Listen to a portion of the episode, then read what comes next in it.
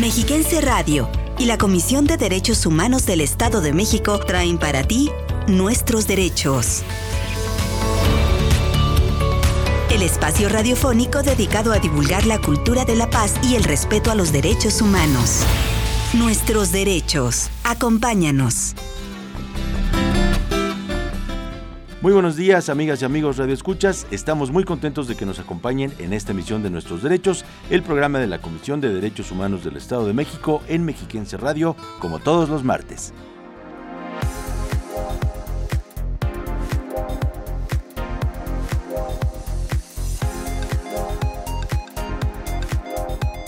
Iniciaremos con las noticias más destacadas en materia de derechos humanos en los ámbitos local, nacional e internacional. Abordaremos lo referente al Día Internacional de Acción para la Salud de las Mujeres, que se conmemoró este 28 de mayo. Para ello, tendremos una charla con la maestra Mireya Miranda Carrillo, titular de la Unidad de Igualdad de Género y Erradicación de la Violencia de la CODEM. Además, en Voces del Feminismo presentaremos a Juana Catalina Romero, una aristócrata oaxaqueña de origen zapoteco, defensora de México contra la intervención francesa. Y compartiremos con ustedes otro episodio de nuestra sección Ética en el Servicio Público. Quédese en sintonía de Mexiquense Radio para conocer y reflexionar sobre nuestros derechos. Comenzamos. CODEM informa.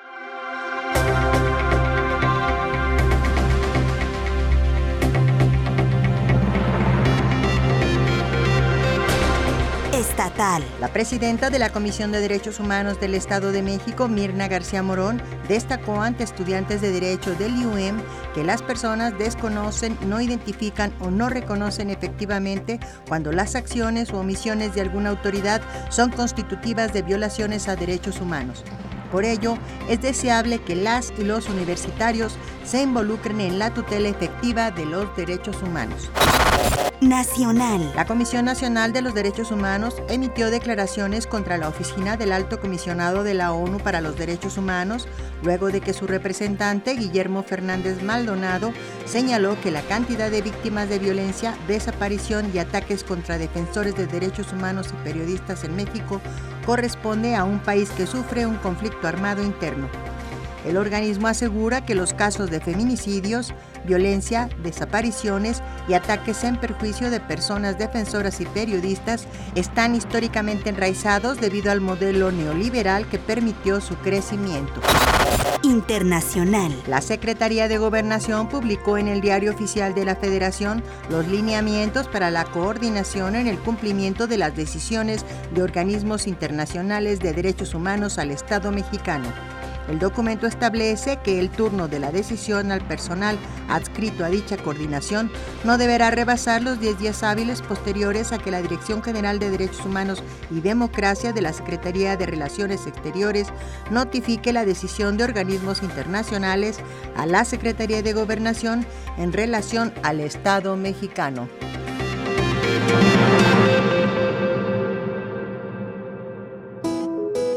Conoce tus derechos. Declaración Universal de los Derechos Humanos. Artículo 21. Derecho a la democracia. Toda persona tiene derecho a participar en el gobierno, directa o por medio de representantes libremente escogidos, y toda persona tiene el derecho de acceso en condiciones de igualdad a las funciones públicas de su país. Comisión de Derechos Humanos del Estado de México. Casa de la Dignidad y las Libertades. 30 años defendiendo tus derechos.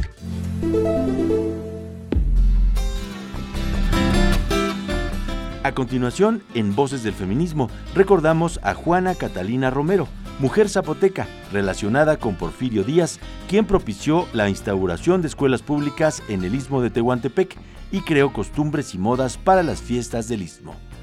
Vamos a conocerla la causa de la mujer sigue vigente. El feminismo también tiene una propuesta. Porque los conflictos que afligen a las mujeres. Las causas feministas son colectivas. Voces del feminismo.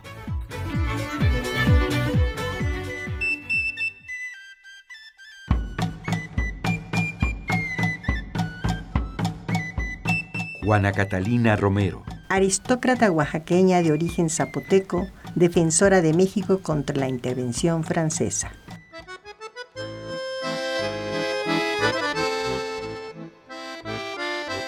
Juana Catalina Romero nació el 27 de noviembre de 1837 en Oaxaca. A pesar de que no asistió a la escuela y era analfabeta, poseía una gran inteligencia que le permitió convertirse en una empresaria, política y diplomática que apoyó con sus recursos al ejército mexicano durante la intervención francesa. Fue amiga y compañera sentimental de Porfirio Díaz. Se apoyaban y como agradecimiento le mandó edificar en el centro del istmo de Tehuantepec un palacete Gracias a la enseñanza de su madre, pudo iniciar en 1867 un pequeño comercio en el barrio de San Sebastián. Por otro lado, propició la instauración de escuelas públicas en el Istmo de Tehuantepec, mucho antes que la Cruzada Educativa Nacional Vasconcelista, y creó costumbres y modas para las fiestas del Istmo. Doña Catalina falleció de cáncer en 1915 en Orizaba, Veracruz. Juana Catalina Romero, en Voces del Feminismo.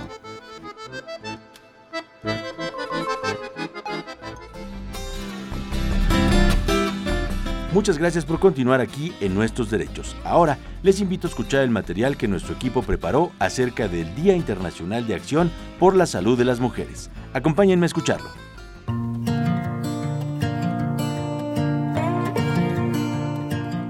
De acuerdo con la Organización Mundial de la Salud, las mujeres pueden presentar más problemas de salud únicos de su género.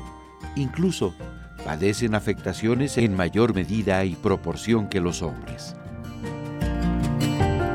Es importante que ante los temas de salud únicos de las mujeres se promueva la prevención. Por ejemplo, es trascendental la planificación de sus embarazos y el cuidado prenatal temprano y regular. Asimismo, el diagnóstico oportuno para prevenir cáncer de mama o cáncer cérvico-uterino. Dadas las características fisiológicas de género, la mujer debe cuidar su salud física y mental desde la niñez, procurando llevar un estilo de vida saludable y sostenible. Los padecimientos más frecuentes en mujeres que en hombres son ataques al corazón, osteoartritis, infecciones del tracto urinario, mayor gravedad ante las infecciones de transmisión sexual, más probabilidades de mostrar signos de depresión y ansiedad. Para saber más de este tema, acompáñanos a escuchar la entrevista de hoy aquí, en Nuestros Derechos.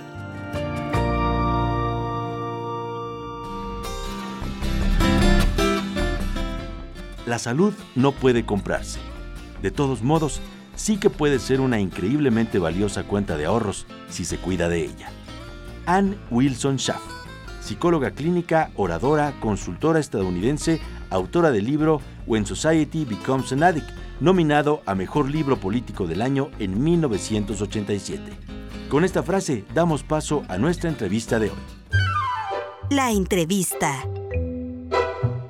Amigas, amigos de Nuestros Derechos, saludamos con mucho gusto a la maestra Mireya Miranda Carrillo. Ella es titular de la Unidad de Igualdad de Género y Erradicación de la Violencia de la Comisión de Derechos Humanos. Un gusto saludarla, maestra, bienvenida y gracias por acompañarnos. Hola, muy buenos días a todas y todos, gracias. Antes que nada, pues que usted nos pudiera platicar cuál es la importancia de este Día Internacional de Acción por la Salud de las Mujeres. Claro, gracias Mau. Pues eh, recordar que este Día Internacional de Acción por la Salud de las Mujeres se lanzó como un día de protesta, básicamente.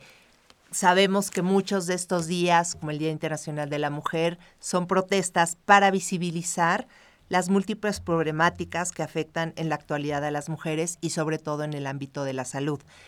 Em, es un tabú todavía la salud de las mujeres ¿Por qué esta iniciativa establecida como recordatorio para abordar las múltiples causas de enfermedad y muerte que afectan solo a las mujeres es importante dentro de este ámbito de protección de sus derechos? Pues mira, no perdamos de vista que el Estado es el ser garante de nuestros derechos humanos y que se debe comprometer a garantizar el derecho de la salud integral de todas las mujeres y niñas. Aquí es un punto también importante, ¿no? Creemos que cuando hablamos de mujeres, hablamos de mujeres adultas, pero aquí hay que reconocer mujeres, niñas y mujeres también adolescentes alrededor del mundo. Entonces, en otras palabras, buscamos sensibilizar sobre el cuidado y la protección de la salud y sobre todo el derecho a vivir una vida digna con igualdad de oportunidades y sin violencia.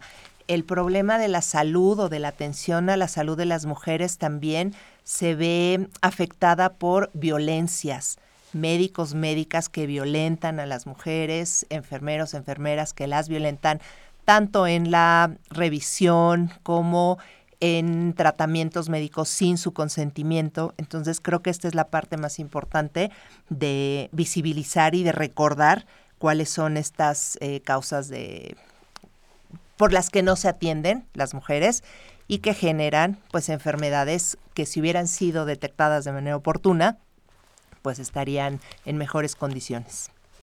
Claro, ¿cuáles diría que deben ser los ejes principales de las acciones por la salud de las mujeres? Pues ya lo mencioné en la pregunta anterior. Uno creo que es la prevención. La prevención a través de la educación, a través de la difusión. Sabemos que hay campañas, pero también hay muchos tabúes. Recuerdo en alguna comunidad alguna vez en Malinalco, pues hay esposos que todavía em, les prohíben a las mujeres ir a ver al médico porque como un hombre las va a ver como otro hombre que no sean ellos, las van a revisar. Entonces creo que esta parte de los tabúes de difundir la información de que las mujeres tenemos derecho a que a ser revisadas es uno de los ejes principales y la otra la atención oportuna. Desafortunadamente nuestro sistema de salud pues tiene muchos rezagos y si una enfermedad se puede detectar a tiempo, te dejan seis meses, ocho meses para un estudio que se podía resolver desde un inicio. Entonces, estos ejes de prevención, atención oportuna y difusión me parece que son los más importantes, ¿no? Y que tienen que ver con la dignidad de las personas. No es lo mismo que te revisen un dedo, ¿no? Que te revisen un ojo, a que te revisen una parte íntima, ¿no? Y como mujeres, pues esto también es más delicado. Entonces, otro eje sería el respeto en, el trato para las eh, mujeres que se hacen estos estudios. Amigas y amigos redescuchas, hacemos una pausa y enseguida regresamos a nuestra entrevista de hoy. Dino, Únete en contra de la violencia hacia las mujeres y las niñas. Escucha y apoya a las víctimas de violencia. En la CODEM recibimos quejas ofrecemos acompañamiento y brindamos orientación y asesoría jurídica especializadas. Llama al 800-999-4000. Dino y únete en contra de la violencia hacia las mujeres. Comisión de Derechos Humanos del Estado de México. Casa de la Dignidad y las Libertades. 30 años defendiendo tus derechos. Seguimos platicando con la maestra Mireya Miranda Carrillo, titular de la Unidad de Igualdad de Género y Erradicación de la Violencia de la CODEM. Un tema muy importante, sin duda, eh, pues la salud de todas las personas. Hoy particularmente platicamos de la salud de las mujeres y pues todo esto tiene que ver, eh, por supuesto, no solo con la parte física, sino también con la salud mental. ¿Qué nos puede comentar al respecto? Efectivamente, Mauricio, pues la salud mental creo que es otro tabú que se, que se tiene acerca de las mujeres, eh, incluso en materia legal cuando una mujer, no sé, comete un delito o algo así, se dice que está loca, ¿no? Y cuando hablamos de las emociones de las mujeres, también como que se minimiza esta parte.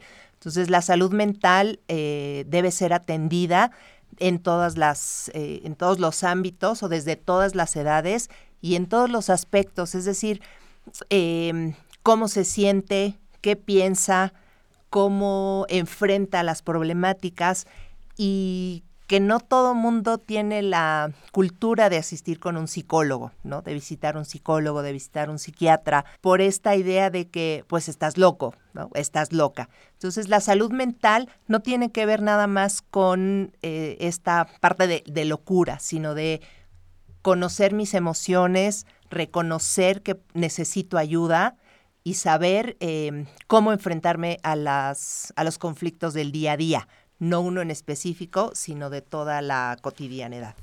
Exactamente. Eh, en México se han logrado algunos avances significativos pues en materia de los derechos, pero aún hay algunos pendientes en ciertas entidades, como el derecho a decidir sobre el cuerpo, la sexualidad, la salud reproductiva, el bienestar en general.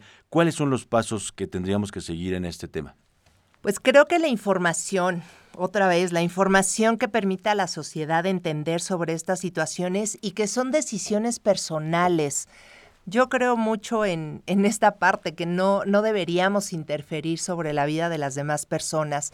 Tenemos que seguir levantando la voz por aquellas a las que han callado, a las mujeres que son criminalizadas por tomar una decisión que les afecta únicamente a ellas y que em, pues mi salud no me van a mantener, ¿no? Ellas no van a mantener a un hijo o la sociedad no van a mantener a, un hijo o hija que yo traiga al mundo o que tenga alguna enfermedad, sino que son decisiones muy, muy personales y que, mm, eh, pues que la educación sexual también se incluya y no se deje otra vez como un tabú, ¿no? O sea, la salud sexual no es un permiso para tener relaciones con todo mundo y por todos lados, ¿no? Sino es tener una vida sexual sana y responsable. Entonces, en esta educación sexual también se debe incluir la prevención del abuso sexual desde la infancia, porque si no las enseñamos, los enseñamos, en este caso, ¿no? A las mujeres, a las niñas, si no les enseñamos que eso es un abuso, van a crecer también con este tipo de problemas que afectan a la larga su salud sexual y su salud reproductiva. Entonces, eh, hablamos de mujeres o diversos tipos de mujeres, porque hay mujeres, niñas, mujeres mayores, mujeres con hijas e hijos, mujeres sin hijas y sin hijos, mujeres que viven con pareja, que viven sin pareja, cuyas parejas son hombres, cuyas parejas son mujeres, que viven con VIH, que tienen alguna discapacidad. Entonces no podemos hablar de una mujer o una forma de ser mujer, sino de muchas formas de, ser mujeres. Entonces cada quien puede decidir sobre su cuerpo eh, porque somos distintas. Entonces creo que el paso a seguir es información y seguir luchando, seguir alzando la voz. ¿Qué le toca hacer a las instituciones, en este caso pues a la Comisión de Derechos Humanos y a las personas en lo general para contribuir con estas acciones a favor de las mujeres y su salud? Pues como sociedad del respeto. Y nosotros como institución, pues nuestra acción sustantiva, ¿no? La recepción de las quejas por acción o omisión por el personal del sector salud, la emisión de las recomendaciones, también eh, somos un aliado en la generación de acciones de capacitación sobre también estos temas. Y bueno, al interior de la comisión, acciones también como las licencias con goce de sueldo, por ejemplo, por maternidad, por cuidado de hijos e hijas, por lactancia y la más reciente que contamos con esta licencia por padecimiento de tipo fisiológico de menopausia o aquellos relacionados con la menstruación. Entonces son políticas que también internamente pues están a favor de la salud de las mujeres y que eh, pues visibilizan el interés de la, de la institución por el bienestar de su personal. Maestra Mireya, ¿algo más que quiera compartir con el auditorio de nuestros derechos? Claro, que no, eh, que las mujeres eviten dejar su salud al último. Es muy común que digan, no, no, no, hoy tengo mucho que hacer, no, hoy tengo mucho que trabajar, no, no tengo tiempo, no tengo tiempo. Oye, pero te has sentido mal. Ah, sí, sí, sí, pero no tengo tiempo. Y esto, pues, evita la detección oportuna. Entonces, dejemos de hacernos las valientes, dejemos de hacernos las súper eh, fuertes, ¿no? También nos enfermamos y también se vale decir un día, necesito ayuda o necesito tiempo para mí porque si no estamos bien con nosotras mismas o bien nosotras mismas, no, no vamos a poder pues ayudar, compartir, convivir o dar lo mejor de nosotras para nuestra familia, nuestro trabajo o para la misma sociedad. Entonces, cuidarnos y atendernos en el momento que corresponda. Efectivamente, son las palabras de la maestra Mireya Miranda Carrillo, titular de la Unidad de Igualdad de Género y Erradicación de la Violencia de la CODEM. Muchas gracias y hasta pronto. Muchas gracias. Saludos.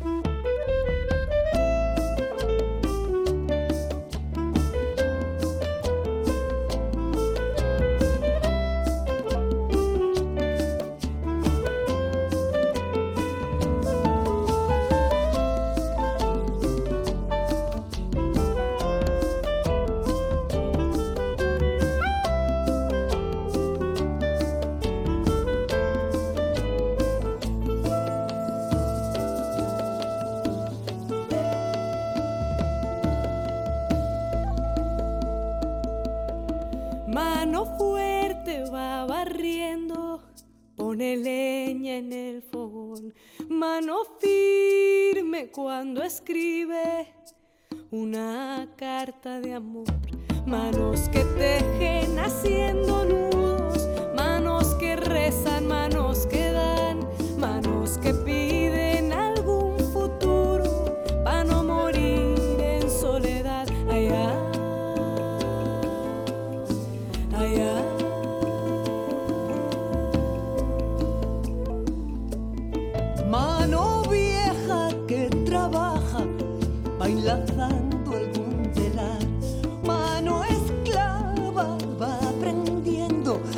bailar su libertad, manos que aman.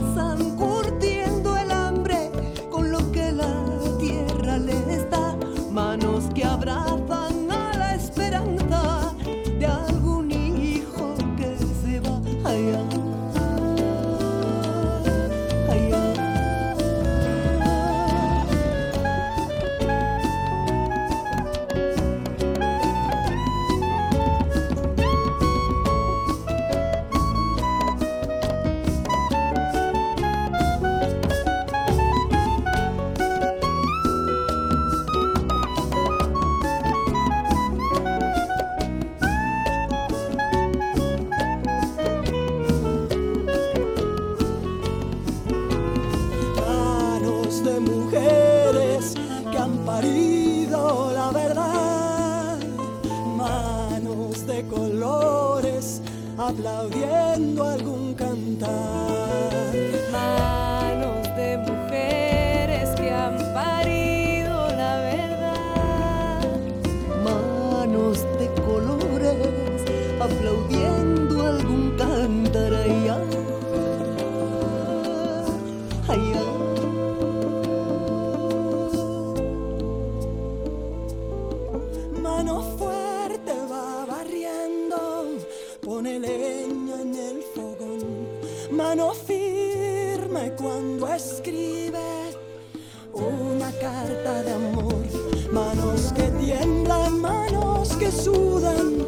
manos de tierra, maíz y sal, manos que tocan dejando el alma, manos de sangre, de viento y mar, manos que tiemblan mar.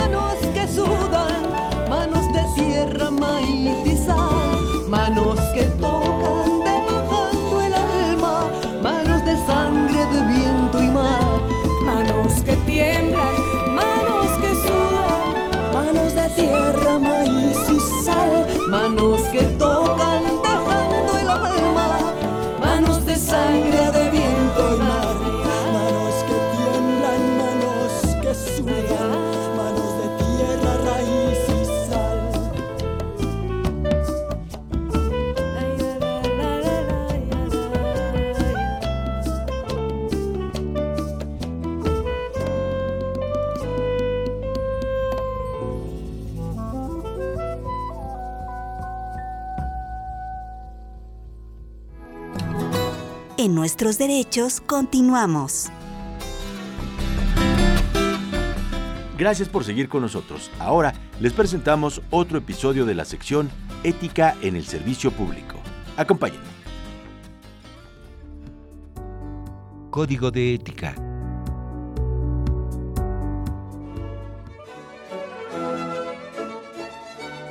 En palabras de Thomas Paine, es mucho más fácil conservar la integridad que recuperarla.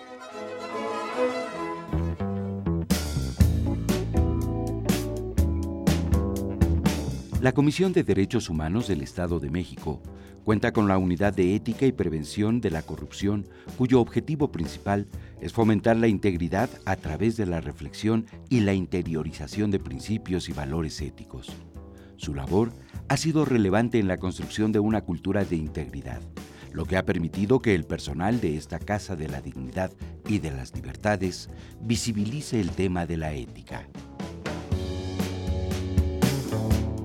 Recuerda que la integridad se materializa con cada decisión que tomamos. Código de Ética. Valores del arte del buen vivir para vivir mejor.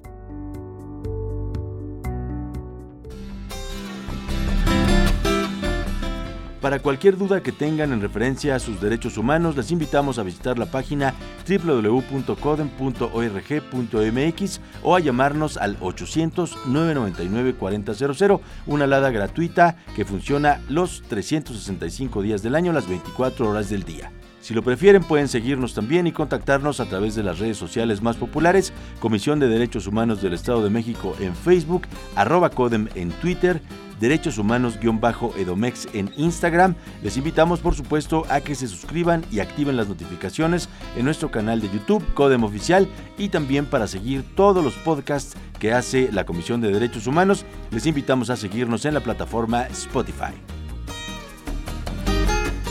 Gracias a la maestra Mirna Araceli García Morón, presidenta de la Comisión de Derechos Humanos del Estado de México, por las facilidades otorgadas para realizar este programa cuya producción corre a cargo de Raúl Cruz, la coordinación general de Claudio Barrera, los guiones son de Elizabeth Zúñiga. Le damos las gracias, por supuesto, a nuestras compañeras y compañeros en la cabina de Mexiquense Radio y, por supuesto, les damos las gracias a ustedes por haber escuchado el programa Nuestros Derechos. Recuerden que tenemos una cita todos los martes a las 11 de la mañana a través de Mexiquense Radio. Soy Mauricio Hernández, muchísimas gracias, que tengan un excelente día.